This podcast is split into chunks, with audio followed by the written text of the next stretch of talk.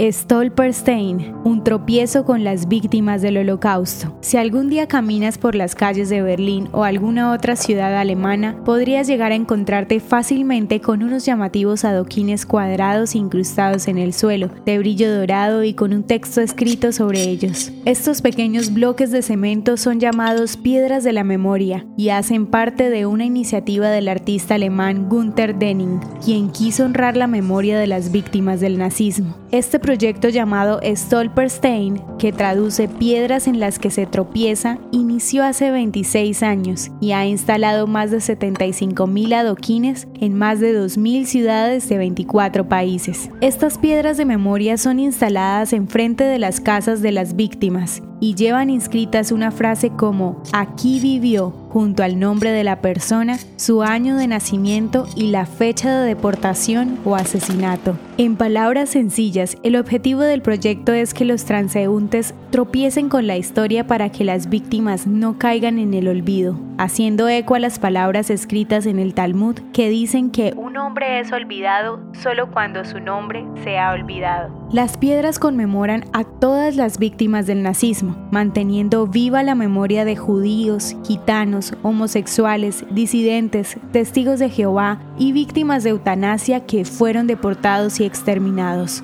Gunther explicó al diario La Vanguardia, Para mí es importante que el nombre de la persona esté de nuevo ahí, porque estas personas no tuvieron sepultura ni lápida, de manera que éste se convierte en un lugar en su memoria. Stolperstein se ha convertido en el monumento conmemorativo descentralizado más grande del mundo.